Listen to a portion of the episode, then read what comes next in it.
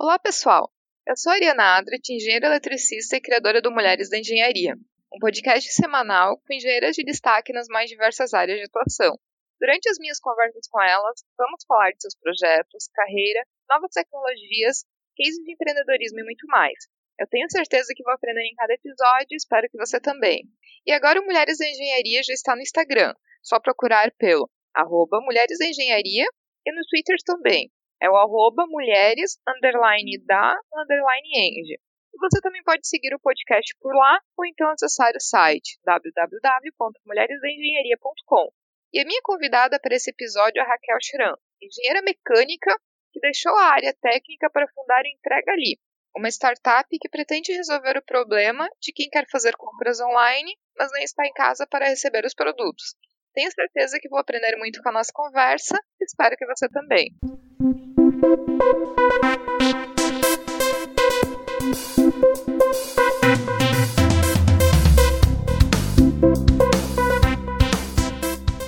Raquel, seja muito bem-vinda ao podcast Mulheres da Engenharia. E eu fico muito feliz com você ter aceito participar e vir aqui contar um pouquinho da tua história e da história do Entrega Ali. Obrigada. Raquel, conta um pouquinho pra gente a tua história. Tua formação em engenharia mecânica, formada pela UFSC, que é a Universidade Federal de Santa Catarina. Como foi o início ali da tua trajetória profissional, indo para engenharia mecânica, é onde tu trabalhava antes de resolver empreender? Como que foi essa tua trajetória? A história com engenharia, acho que ela começou perto da oitava série. Eu tive uma professora de geografia que nos desafiou a fazer um projeto para uma feira de ciências. E o projeto que a gente escolheu era, na época, em 98. É, não faz a conta, por favor? foi, foi sobre energias renováveis, que na época não era muito falado, mas hoje em dia é super trend, né? A gente vê aí as energia eólica, solar e outras fontes de energia sendo desenvolvidas.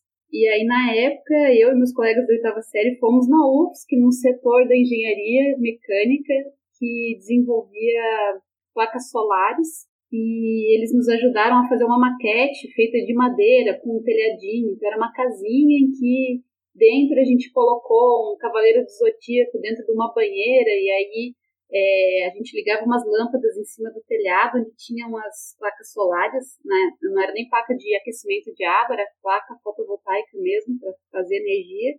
E aí gerava energia para bomba que jogava água em cima do, do cavaleiro do zodíaco e acendia as luzinhas da casa e todo mundo ficava procurando os fios. Não, mas tem que ter um fio ligado, não é a pilha, isso aí vocês estão enganando a gente e tal. Então, a minha história em conhecer a engenharia começou aí, uma visita ao UFSC, que eles nos ajudaram a, a desenvolver esse projeto. E aí eu fui lá e eu fiquei pensando, nossa, que legal isso aqui e tal. E falei, pronto, acho que vai ser por aí.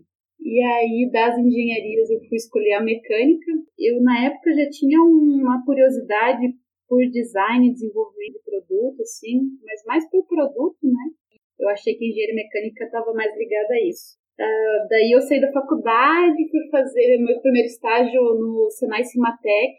E aí, em 2008, eh, eu acho que o Senai Cimatec pode ser chamado o primeiro Fab Lab do Brasil, era um, é, um, é ainda né, um centro de desenvolvimento de produto. E na época já tínhamos é, impressora 3D, por incrível que pareça, a gente fazia os moldes de injeção de produtos plásticos, então a gente desenhava os produtos primeiro, né, produtos plásticos, tinha uma equipe de designers e tal, e a gente fazia toda a parte de desenvolvimento até o produto sair injetado de lá. Então, dentro dos próprios Senai Cimatec tinha o desenvolvimento do produto, o desenvolvimento da fabricação, né, do processo de fabricação e o tryout, que é fazer as primeiras unidades para o cliente ver. E já tinha impressão 3D, e já tinha scanner 3D, e já tinha, a gente fazia impressão também em gesso. Então, assim, para mim, que gostava de desenvolver de produto, foi assim, lindo, né? Mas aí me formei e isso foi em Salvador, né, em 2008. Nessa época eu consegui um emprego em petróleo, então aí nessa época que eu fui para óleo e gás, é, na época começou uma ascensão, né, 2008 teve aquela crise econômica, mas daí teve a ascensão do, do óleo e gás a partir da, dali. Começou a empregar muita gente, a nossa engenharia mecânica foi muito é, assim, procurada pelo mercado e tinha muita oportunidade. E fui morar em Macaé, então trabalhei com óleo e gás bastante tempo, trabalhava com inspeção de equipamentos. Daí nessa fase eu fiz a pós-graduação em projeto de válvula industrial, por causa desse trabalho de é, manutenção e inspeção de equipamentos de plantas de processo, né? Então, depois desse, dessa pós-graduação de válvula industrial, eu fiz uma outra pós-graduação em análise estrutural, mas já nessa fase de terminar a pós-graduação em análise estrutural, eu fiquei pensando, me lembrou muito ao desenvolvimento de produtos, sabe? Porque a gente fazia análise de produtos e tal durante a, os trabalhos da, é, da pós-graduação e aí me deu uma saudade grande dessa paixão do produto, dessa, desse trabalho com o produto. Mas continuei trabalhando em óleo e gás e acabei me mudando para São Paulo. Morava antes no Rio de Janeiro, mudei para São Paulo. Algumas dessas mudanças por motivos pessoais, né? Porque está sempre ligado. A gente aqui no podcast acaba falando da vida pessoal, mas é, profissional, mas algumas dessas decisões são ligadas à vida pessoal, né? E quando eu fiz essa mudança, eu me senti mais segura para assim, para fazer outra coisa da vida. eu tinha feito um, um pezinho de meia, uma transição de carreira bem importante, né? A carreira dentro de óleo e gás é e foi muito bem remunerada e bem vista e então foi assim uma decisão difícil. É, nessa minha morada no Rio de Janeiro, em Macaé, eu conheci quem é hoje o meu sócio, então eu sou cofundadora da Entrega Ali, né? Eu tenho um sócio fundador, que é o Thiago, também trabalhava em óleo gás, a gente sempre se encontrava e falava, Kel, falava, Kel, a gente tem que fazer alguma coisa, Kel, a gente tem que abrir um negócio. e aí ele, nessa, no período dessa minha mudança, ele estava morando na Inglaterra, já tinha saído de óleo e gás também, e ele viu esse serviço no Canadá. A gente, a gente, antes de abrir a entrega ali, a gente ponderou outras ideias, umas ligadas à moda, outras ligadas à geração de lead para vendas, mas nada que eram coisas que a gente tinha alguma afinidade, por assim dizer, né? E aí, é, nessa morada dele lá no Canadá, ele viu esse sistema de recebimento em pontos de coleta que você compra lá na internet. Na Inglaterra não existe o serviço de concierge, né, o porteiro, porque mão de obra é muito cara na Europa. Então as pessoas moram em casas, tem sim edifícios, etc, mas ninguém tem serviço de portaria. Então, ou as pessoas têm que estar em casa ou endereçam para algum lugar. E aí lá eles endereçam muito para pontos de coleta que são o quê? São supermercados, são farmácias, são pontos comerciais da sua vizinhança que você usa como se fosse sua caixa postal. E ele falou que ah, não tem no Brasil isso, vamos fazer e tal. E a gente começou a pesquisar e se empolgou e disso nasceu a entrega ali. Então, de uma engenheira mecânica com pós-graduação em válvulas industriais, é, resolve empreender e criar uma empresa, uma startup de logística, né? Olha só como, como o mundo ele acaba dando voltas, assim. Então, como é que foi essa experiência, assim? Primeiro eu vou falar dessa transição, acho que é um assunto importante. Nunca é fácil fazer uma transição dessa. Para mim foi sofrido de vários aspectos, principalmente o aspecto psicológico da coisa. Quando a gente faz engenharia, existe uma, um preconceito de que engenheiro que é engenheiro, ele tem que trabalhar na área técnica, né? Às vezes eu até me pergunto, pergunto assim, ah, você é engenheira mesmo? Você trabalha com engenharia mesmo? Aí foi defino engenharia, né? Bom, para mim foi meio sofrido, assim, tive esse início bem mais, mais técnico, né? Eu tive a ajuda de um coach de carreira. Existem muitos profissionais no mercado, mas tem que ter a sorte de achar uma pessoa bem indicada e que você veja através do nível de pessoas que ela tem, de do trabalho que você vê que ela já fez, que ela pode te ajudar. E nesse processo, quase, quase eu vou dizer até, não quase, mas terapêutico, eu descobri, assim, não descobri, mas reacendeu essa vontade de empreender. E antes disso, eu já tinha aberto com a minha irmã mais velha uma. Ela é fisioterapeuta, então a gente abriu junto um um estúdio de fisioterapia, né, de pilates. Então foi minha primeira experiência abrindo um negócio, assim, mas um negócio menor, individual, e, mas já me deu assim aquela sensação de os primeiros clientes e a coisa começar a acontecer. Eu falei, nossa, que legal isso. Mas é um processo de descoberta bem sofrido. E bom, o processo passou e eu vi que era isso mesmo, e daí era acertar a ideia. E aí, como eu falei, a gente pegou várias ideias assim diferentes e a gente bateu o martelo na entrega ali baseado em alguns fatores. Um fator é o mercadológico, você tem que ir para o mercado e olhar para ele. Eu e o Thiago, a gente começou a estudar algumas coisas de startup. Uh, na época eu fiz o curso da Udacity, que era gratuito, acho que ainda é. Você acha ainda os cursos no YouTube, que é How to Build a Startup, que é como construir uma startup. E excelente o curso, ele bem dividido, bem didático. E aí a gente fez o canvas assim da entrega ali e começou a ir para a área da validação, que é ir ao ao loco, né, ir para o mercado e ver se tem urgência aquilo que você está colocando. A gente sentiu vários chamados, principalmente para o cliente final, a carência que é o serviço de logística, a carência de qualidade, inclusive, do serviço, rastreabilidade, de segurança. E aí surgiu a entrega ali para ser uma rede de pontos de coleta para as pessoas que querem comprar na internet, mas não tem como receber.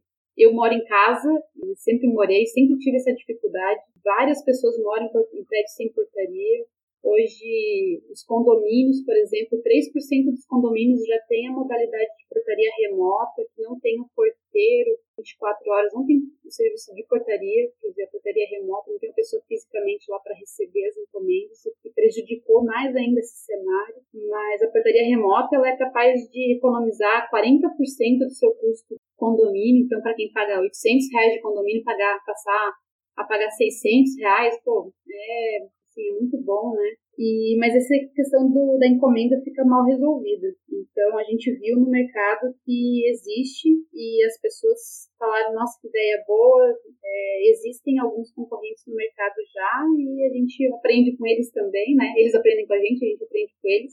Acho que as startups elas têm uma maneira de se relacionar com a concorrência diferente do que é o mercado tradicional. E um pouco é esse aprendizado mútuo. Então, acho que não existe uma, uma briga, uma rivalidade tão grande assim. Eu acho que tem mercado para todo mundo e cada um vai, por afinidade, por competência, vai adquirindo seu espaço. É, e como eu até te falava, assim, eu sou uma pessoa que eu preciso da entrega ali na minha vida, assim, eu não consigo hoje comprar nenhuma mercadoria pela internet, porque eu moro num condomínio sem porteiro nem nada, então simplesmente não tenho como receber nenhuma mercadoria. Eu imagino que o problema até, até das pessoas, dois problemas, as pessoas que nem chegam a comprar como eu, como as pessoas também que eventualmente em determinados horários até tem uma pessoa em casa só que a maioria das entregas, por exemplo, tu compra num site de e-commerce no Brasil, tu não consegue agendar o horário de entrega. Então sempre tem o risco de que justamente quando a transportadora, quando os correios forem fazer a entrega, é, não tenha ninguém para receber também, né? Até no ponto de vista dos grandes sites de e-commerce, eu vejo que esse é um grande problema, não só do ponto de vista do, do consumidor, porque ele vai acabar tendo que comprar numa loja física porque ele precisa da mercadoria. Mas o e-commerce, que realmente quer vender aquela mercadoria, ele vai deixar de vender. Por exemplo, falando até da questão de fretes devolvidos, por exemplo. Qual é o tamanho, custo adicional que existe hoje no Brasil por pessoas ausentes de casa, o quanto que as transportadoras também perdem com isso. Qual é o tamanho desse problema? O mercado de, do brasileiro de e-commerce hoje é um dos maiores do mundo. O ano passado teve um faturamento da ordem de 54 bilhões. Hoje pode parecer muito, mas são mais de 110 milhões de encomendas por ano que são feitas. Existe um dado de que entre 75% e 80% desse montante seja entregue pelos Correios, principalmente devido à capilaridade que os Correios têm hoje dentro do Brasil, que outras transportadoras não têm. Por ser dos Correios que faz, quem faz a maior parte dessas entregas, não existem dados abertos do mercado tão representativos, mas existem alguns dados que falam em 5% de troca e devolução, que é pouco para o mercado brasileiro de e-commerce. Mercados mais maduros atingem 30%, 40% de troca e devolução. Pensa-se que a ordem de devoluções por destinatário ausente seja dessa ordem também. como eu te falei, os dados do correio não são abertos, então ele representa 80% desse montante, então é muito representante para não ter esses dados, mas os dados que existem são dessa ordem que já é gigantesca, quando se fala de 110 milhões de encomendas, né? Então, é um problema sim, como você falou, fora as pessoas que não compram hoje pela internet. Então, o crescimento e o amadurecimento do e-commerce depende sim do crescimento e de novas tecnologias surgirem para resolver o que eles chamam de entrega de last mile, né? A entrega de última milha, que é o mercado que a gente atinge. Existem várias empresas hoje com soluções ótimas, né? Como Rápido, como etc, que trabalham voltadas para essa entrega de última milha. Mas existe muita carência ainda e é dentro dessa carência que hoje a entrega ali está trabalhando. E como que é o modelo de negócio de vocês hoje? Assim, no que, que se baseia? Onde que entrega? Onde que a pessoa pega a mercadoria? Qual que seria o fluxo? E até assim, qual que é o apoio que existe hoje até dos grandes e-commerces? Porque eu vejo eles como a parte mais interessada do negócio. Eles têm apoiado iniciativas como essas, eles têm até buscado iniciativas próprias, têm apoiado as startups. Para entrar nos grandes e-commerces é difícil, ainda mais na área logística. Nosso modelo de negócio é o modelo de pontos de retirada, né? Existem várias modalidades de last mile. Hoje as concorrentes no last mile a retirada em pontos de retirada. Existem alguns players começando no mercado, que seria o modelo inicial da entrega ali. Existem a, os lockers, né, ou as caixas postais inteligentes. E existem também a entrega agendada, que os transportadores podem fazer. A entrega agendada, ela é muito cara ainda no Brasil, né? As pessoas acabam dando outros jeitos, né? Endereçam para o trabalho, o vizinho retira, ou vai retirar na, na, loja do correio, deixa tentar fazer a primeira, a segunda, a terceira tentativa de entrega, na terceira vai no correio retirar. Então as pessoas estão tentando, estão comprando e tentando dar um jeito de receber. A gente começou a entrega ali com esse modelo de pontos de retirada, que você endereça a sua encomenda para um ponto comercial cadastrado próximo da sua casa. Que a gente a gente rodou um MVP, né, que é assim um, um projeto inicial para sentir a aceitação do mercado e quais foram as, assim, as, os aprendizados que a gente teve. Pela parte do usuário final, é, eles ficaram um pouco inseguros de usar um serviço novo no Brasil, ligado à logística, que tem vários problemas de segurança no Brasil, e vai ficar num ponto comercial que eles não sabem em que lugar do ponto comercial vai ficar, será que vão guardar direito, será que alguém pode pegar, mexer, é, é uma coisa mais pessoal, mais íntima, então eu não quero que as pessoas saibam o que é ou, né, quero garantir a descrição na hora de eu estar recebendo essa encomenda. Então a gente, a gente sentiu esse tipo de, de problema, problema de segurança, esse problema da conveniência de ir ao ponto de retirada, fazer essa coleta, e do ponto de vista do lojista, eles falaram o seguinte, o empresário hoje que tem ponto físico, ele tem a loja cada vez menor, ele tem cada vez menos funcionários, então ele falou: para mim é complicado eu absorver um novo processo se os meus funcionários já estão quase sobrecarregados com os processos naturais da loja, né? O core business do negócio. Então, eles falaram, é, a gente gosta da atratividade que isso vai trazer para o mercado, das pessoas que estão entrando, de ser um ponto de conveniência, é uma coisa, por exemplo, que tem um marketing indireto muito legal, explorado por várias redes, como postos é, de gasolina, que a gente sabe, né? Vai ali, né? Aquela história da, do, do posto de gasolina que é referência por conveniência, então o lojista vê sim um valor nisso, em ser um ponto de referência em conveniência do bairro, em ganhar e ser preferência do consumidor por estar oferecendo um serviço a mais, né, de conveniência mas ele tem um pouco de medo da segurança e um pouco de, de receio da inserção do processo novo na loja. E aí, ouvindo todos essas, esse aprendizado, né, e essas, esses feedbacks que o mercado trouxe para a gente, a gente pivotou o negócio e também para puxar um produto que já estava no nosso roadmap, que é tornar essa entrega de última milha um autosserviço. E a gente fez isso desenvolvendo o Collect Spot, que é o produto hoje da entrega ali. É uma caixa postal inteligente, estilo Amazon Locker, mas ele é voltado para condomínios residenciais e condomínios comerciais que não tenham serviço de concierge ou que queiram tornar esse serviço de recebimento de encomendas um autosserviço e também para tornar essa, essa rede de pontos de retirada um autosserviço. Então a gente ainda tem essa ideia de fazer os pontos de retirada, mas colocando neles um armário pequeno que sirva numa loja pequena e que seja um ponto logístico tanto para receber como para devolver encomendas. A gente está falando muito em receber, mas é um caos ter que devolver alguma coisa. Hoje o mercado de logística reversa ele é praticamente dominado pelos correios pela capilaridade.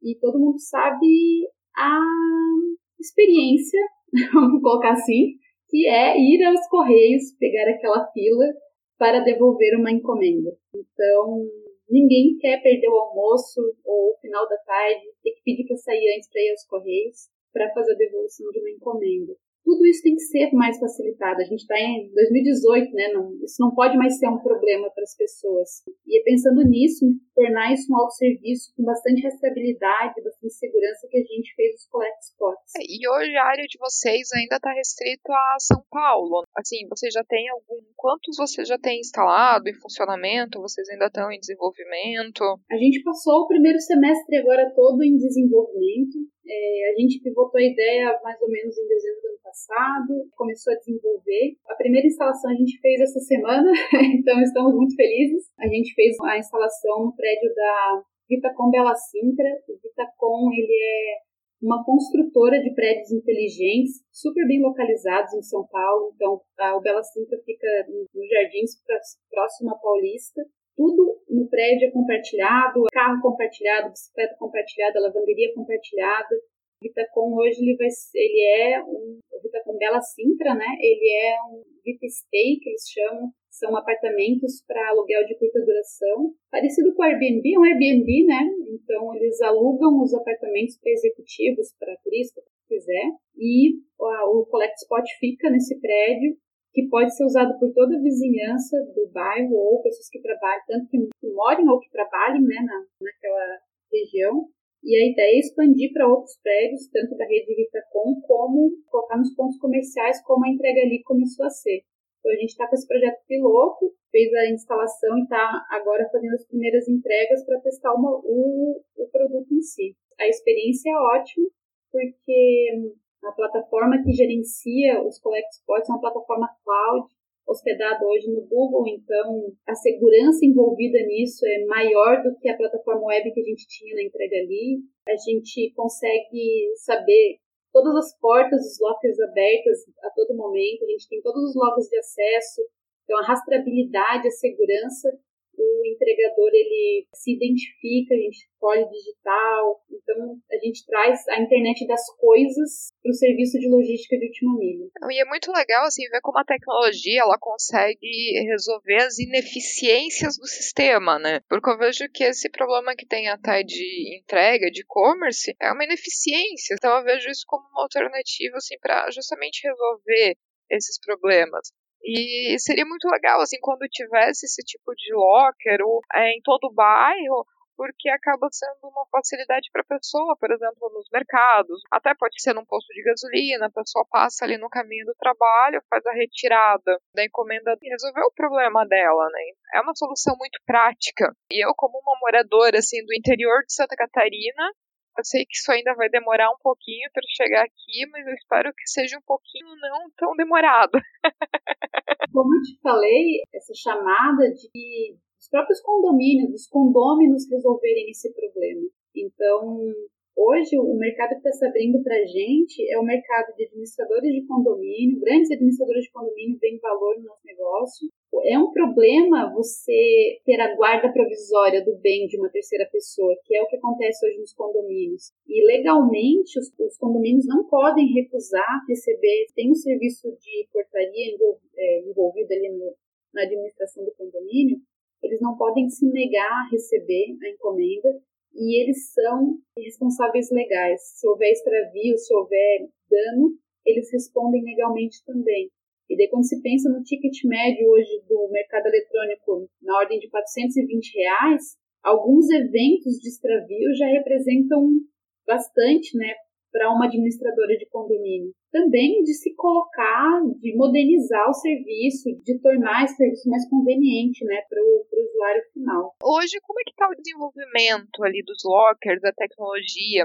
A equipe de desenvolvimento ali é própria de vocês, vocês são com parceria, vocês estão colocando capital próprio, está tendo investimento assim de investidores mesmo. Como é que está essa parte de, do investimento da tecnologia mesmo? Ah, legal você perguntar isso porque hoje o que a gente chama de HAS, que é o Hardware as a Service, ele enfrenta um pouco de problema na hora de, da captação de investimento por parte do, dos investidores, né? É, Vou citar um dos grandes investidores, Bossa Nova, por exemplo. Não está dentro da tese do Bossa Nova investir em nada que envolva hardware. É uma escolha, né? Uma escolha dentro de teses de investimento que eles preferem não trabalhar com hardware. Não é preconceito, não é, é uma tese de investimento. Eles colocam, tem que ter um limites, né, para investir o recurso. Então existem poucos hoje investidores de o que a gente chama de economia real,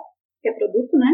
Um receio de escalabilidade, mas ainda bem que Ford nos explicou há não sei quantos anos atrás de que é, produto é escalável, então eu não preciso mais dessa explicação para ninguém, né? E aí a inovação disso é assim, como eu vou atender a demanda que tem hoje crescente desse desse produto, né, para esses condomínios, por exemplo, do ponto de vista logístico, do ponto de vista de, de tornar esse produto financeiramente viável também para que eles é, vejam vantagem nesse serviço. Acaba que o, o, a captação de investimento é difícil por poucos investidores. Fazer um modelo de negócio de hardware rodar é um pouco mais complicado porque envolve fabricação, envolve logística, envolve aspectos que software não vai ter problema, né? Mas eu, eu acho que o Collect Spot era o que faltava para entrega ali, ainda mais quando se pensa no que eu e o Thiago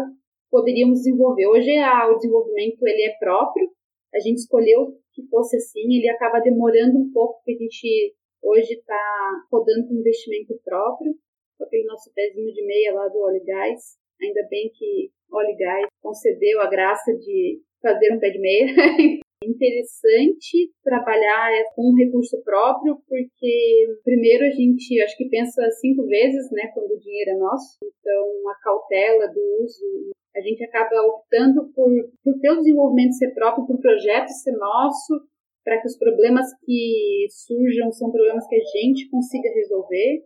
Então, tanto desenvolvimento de hardware como desenvolvimento de software próprio da entrega ali. O que a gente terceiriza é a fabricação, porque a gente não tem o intuito de ser uma marcenaria. Hoje, os collect spots, para que eles é, harmonizem bem com o ambiente interno, a gente projetou eles em MDF, MDF de alta qualidade, lindos, o design dele é para colocar num hall de prédio, somar modernidade para aquele ambiente mas a gente não tem esse intuito de ser uma fábrica de móveis, de ser uma marcenaria, então a gente tem grandes fábricas de móveis que hoje fornecem para grandes e-commerces, inclusive, de móveis, que vão fabricar esse nosso projeto. Então a gente desenvolveu, desenhou, a gente prototipou com a ajuda do, da Secretaria de Desenvolvimento e Inovação de São Paulo. A gente fez parte de um programa do, de aceleração que chama Space Stars, e a gente foi apresentado na fase de prototipagem para os Fab Labs livres, que, por incrível que pareça, para quem não conhece, vale a pena ver o trabalho do Fab Lab Livre em São Paulo. São 12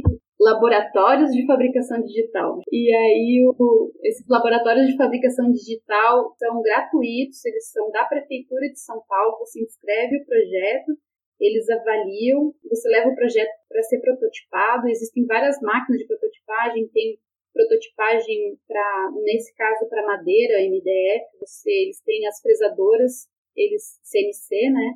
Eles têm cortadora laser, eles têm impressão 3D, eles têm costura, eles têm toda um, uma série de ferramentas e eles te ajudam a desenvolver o produto para a gente foi bem importante no começo, porque nessa história de a gente trabalhar com recurso próprio, prototipar e desenvolver uma coisa que era só para as grandes empresas, né?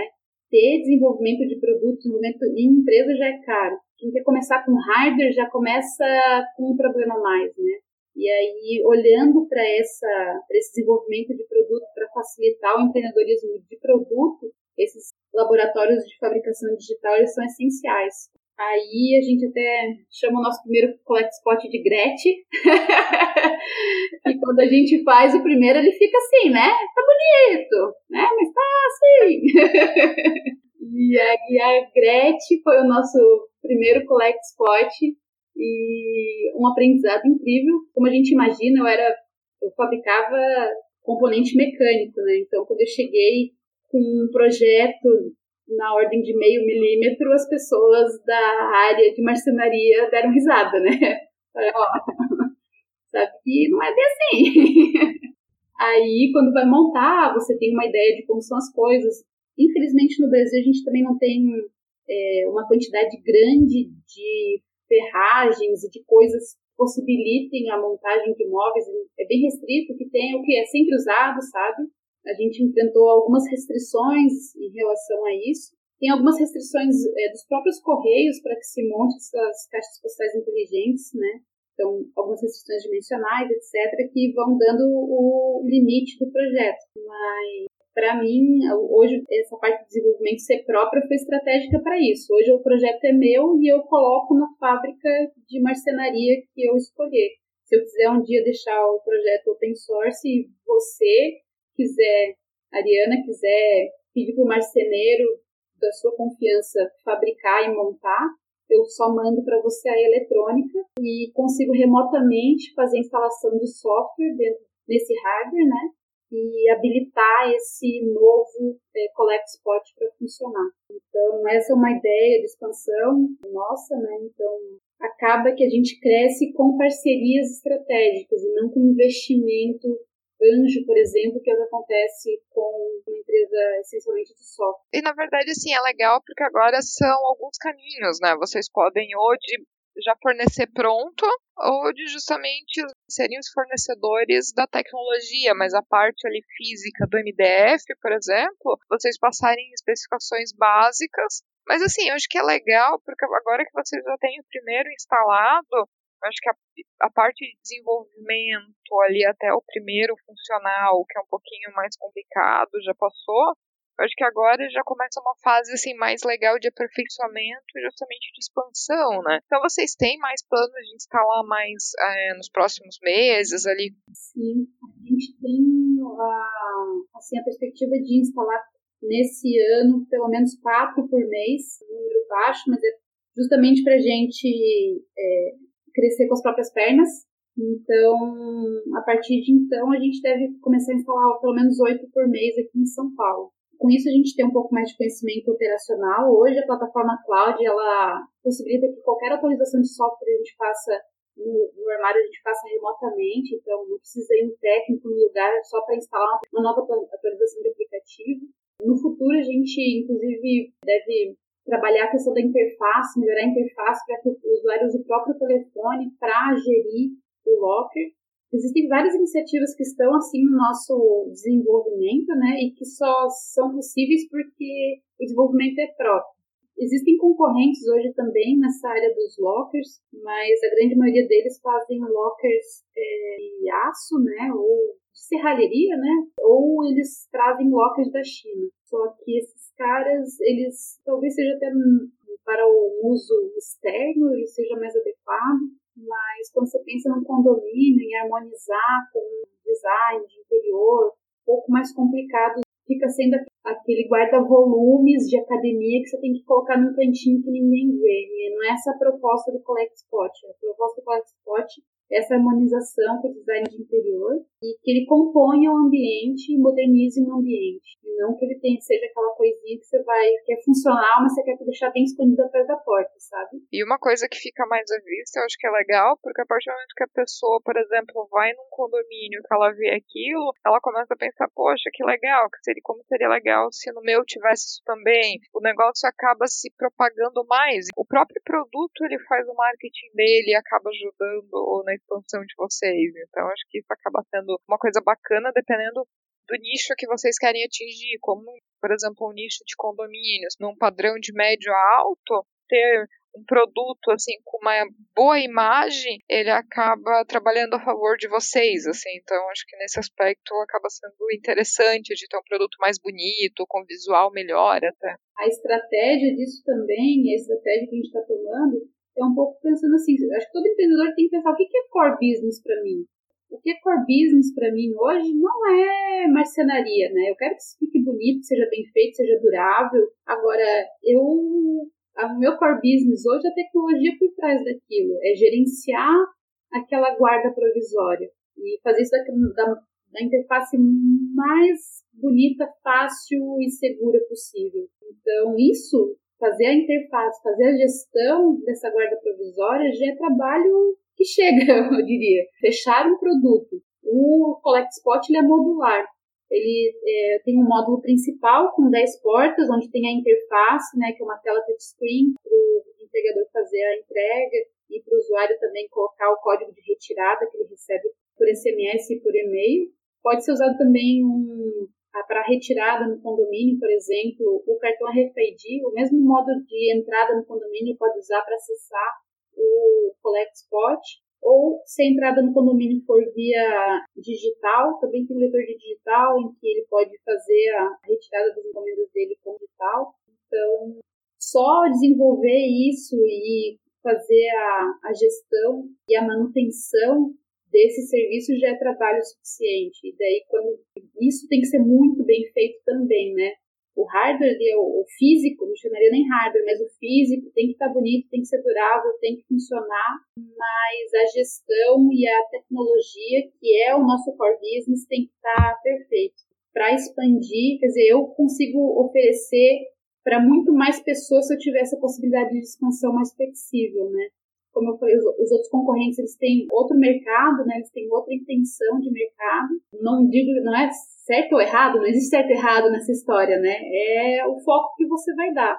O nosso foco hoje é esse. Por exemplo, o Collect Spot da Vitacom, Bela Sintra, ele é um ponto de retirada. Então, ele não é só de uso exclusivo do condomínio. Ele é uso do condomínio, das pessoas que estão ali hospedadas, mas ele também é uso da vizinhança. Mas vão ter collect spots que vão ser de uso exclusivo do condomínio. Só as pessoas que moram naquele, naquele condomínio vão usar aquele collect spot mas haverão os collect spots ainda pontos de retirada, né? Acabam sendo dois negócios. É, a gente foca hoje no condomínio, porque é um mercado que abriu a porta para a gente de uma maneira bem legal, e porque não tem uma integração ainda com lojas virtuais. Você perguntou antes sobre o interesse né, dessas lojas virtuais. Eu acho que existe um interesse muito grande que esses negócios deem certo, principalmente porque você retira da cadeia logística um ponto de incerteza, porque hoje se tem um serviço de concierge, se fica na mão de uma pessoa, de um intermediário, antes de chegar na mão do cliente final, se torna um ponto de incerteza. Então, quando existe um problema ali envolvido de extravio, troca, etc., a loja virtual vai em cima da transportadora tentar resolver o problema mas a transportadora não fala, eu, eu entreguei isso em condições da maneira que foi comprada, mas como tem um intermediário, sempre fica um jogo dividido, né? Uma bola dividida.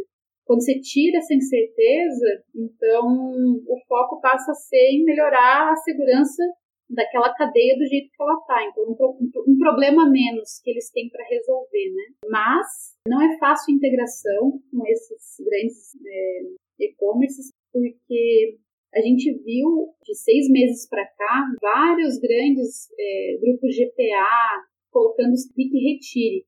Por que o clique retire se tornou importante? Primeiro, ele atinge essas pessoas que não têm onde receber.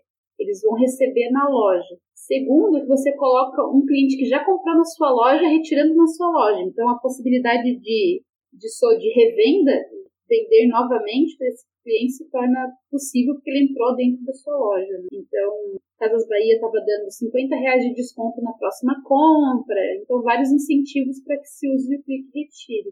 Você usa a própria cadeia, a própria logística para abastecimento das lojas para fazer as entregas do seu e-commerce. Como é o mesmo grupo, então a logística também se torna um, uma coisa legal. Mas aí é claro que eu experimentando ali o mercado e a gente está sempre de olho no que a galera está fazendo, fui lá usar os serviços de retire nas lojas, né? E uma experiência que eu tive foi que perguntei para um amigo que usou o Retire Rápido e aí ele falou, olha, achei ótimo, só que eu cheguei na loja tal lá e aí o, a pessoa do turno que tinha chave foi embora. A chave do armário que estava me encomenda, porque não pode ficar em qualquer lugar. Então estava num armário com uma chave, o cara do turno foi embora com a chave e eu não retirei o que eu ia receber. Eu pensei, não, mas isso foi pontual, né? Aí a melhor ferramenta de pesquisa para essas coisas é o Reclame Aqui. Aí sempre no Reclame Aqui digita é, retire rápido ou é, clique e retire. Daí dá uma enxurrada, inclusive desses novos pontos de retirada, desses concorrentes diretos que a entrega ali tem, dessas pessoas que estão tentando também reclamações desse serviço de retirada em ponto de retirada e de retirada na loja. É uma tendência, é uma tendência com problemas não resolvidos ainda, porque é uma coisa também muito nova no Brasil. E eu acho que pode, pode resolver essa questão é, automatizando e melhorando o gerenciamento dessas retiradas na loja. É, e assim, eu acho que também tem outro ponto também. Eu acho que às vezes se pensa muito em São Paulo e capitais. Então, ok, é uma realidade, é uma quantidade grande da população que mora nessas cidades, mas por outro lado, existe uma infinidade de cidades médio, porte, nos interiores, onde às vezes tu quer comprar, por exemplo, eu vou comprar das Casas Bahia, mas talvez a minha cidade não tenha uma loja das Casas Bahia. Ou, por exemplo, eu quero comprar uma, um tênis no Netshoes, a Netshoes não tem loja, poucas lojas físicas.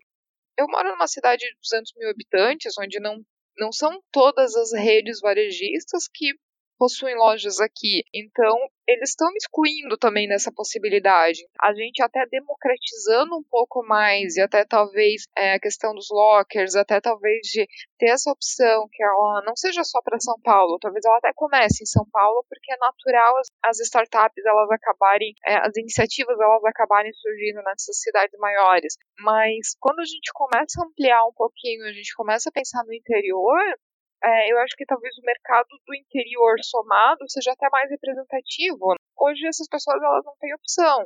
Essa é a verdade. Eu falo por mim, assim, eu não tenho opção de comprar em loja de e-commerce. Afinal, acaba sendo um ganha-ganha, porque o e-commerce ganha, a cadeia logística ganha, o consumidor ganha e a empresa, por exemplo, a entrega ali também vai ganhar. Hoje o problema de logística é que no Brasil, por várias questões, questões do, que envolvem a, aonde ficam os, essa questão da centralização da fabricação de produtos em alguns centros, então a distribuição fica cara, etc.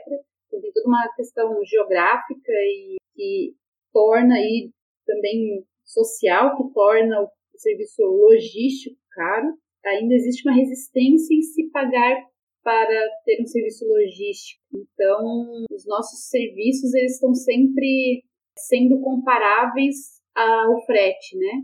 Qual o custo disso perante o custo do frete? A comparação está sempre dentro disso. Mas o valor que a gente entrega, ele não é o valor que o frete entrega.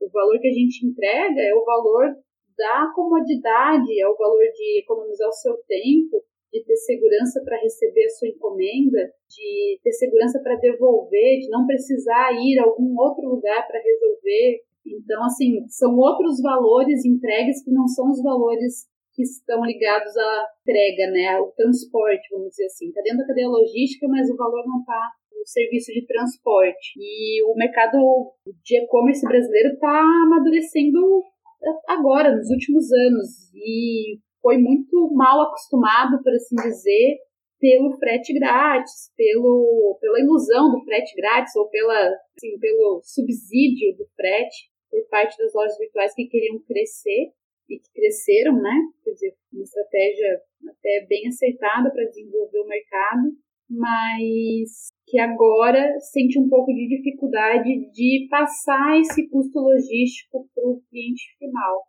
Mas as empresas que se colocaram no mercado, que hoje conseguem concorrer com o preço, elas já limitam essa questão do, do frete, quer dizer, o frete já é repassado sim para o cliente e não tem sido visto como uma coisa ruim, não. E aí eu acho que o cliente vai ser educado cada vez mais para que ele tenha mais conveniência, para que ele tenha mais segurança, ele use serviços logísticos e nos ajude a aprender a precificar isso também, porque precificar também é um aprendizado dentro de uma startup e dentro do, da logística precificar é um desafio bem grande. Bem interessante assim conhecer um pouco da tua trajetória, um pouco da trajetória da entrega ali, de repensar um pouco esse cenário de e-commerce, de logística. Então acho que a nossa conversa foi extremamente válida, assim, foi muito legal. E assim, para concluir, tu pode talvez até citar para o pessoal que está ouvindo ou uma indicação de livro, ou um aprendizado, ou uma mensagem que,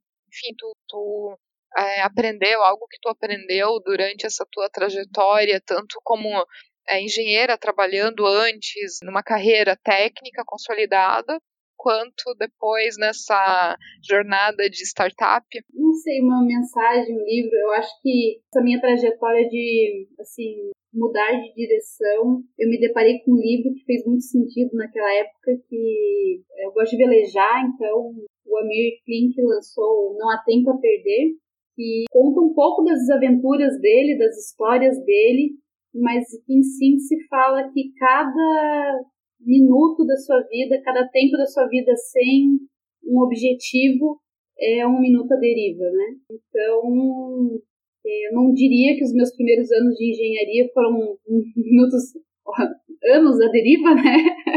Tudo, você usa coisas que você não acreditava que você ia usar, mas e eu acho que eu passei por coisas e vivi coisas na engenharia que me fazem mais forte, me fazem mais capazes de enfrentar o desafio que eu estou enfrentando agora.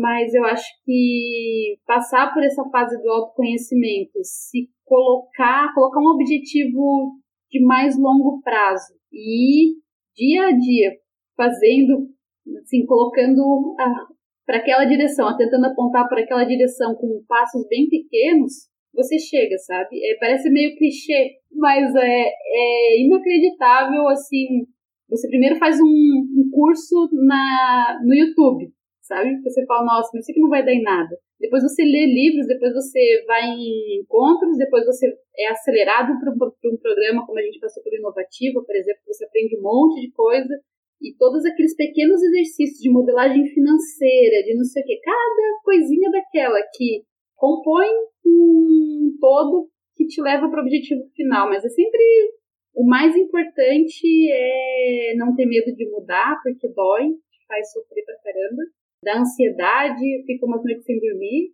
mas esse definir essa, esse rumo quanto antes para ficar menos tempo possível à deriva, eu acho que é a mensagem que eu daria. Nossa, muito legal, Raquel. Te agradeço muito pela participação no podcast. Eu acho que foi uma conversa muito legal mesmo. Então, assim, só tenho que te agradecer de coração. Eu que agradeço e fica o meu contato para quem quiser conversar mais. É, procurem pessoas, mentores, colegas, pessoas que fizeram parecido, que começaram como você quer começar e, e eu estou à disposição, então eu que agradeço a oportunidade também de contar um pouquinho da minha história. Se você que está ouvindo tiver algum comentário, crítica ou sugestão, só enviar um e-mail para ariana.mulheresdaengenharia.com ou então acessar o nosso site www.mulheresdaengenharia.com e deixar o seu comentário. E se você gostou desse episódio, ficarei muito feliz se puder compartilhar com outras pessoas que podem gostar também. Um abraço e até o próximo episódio.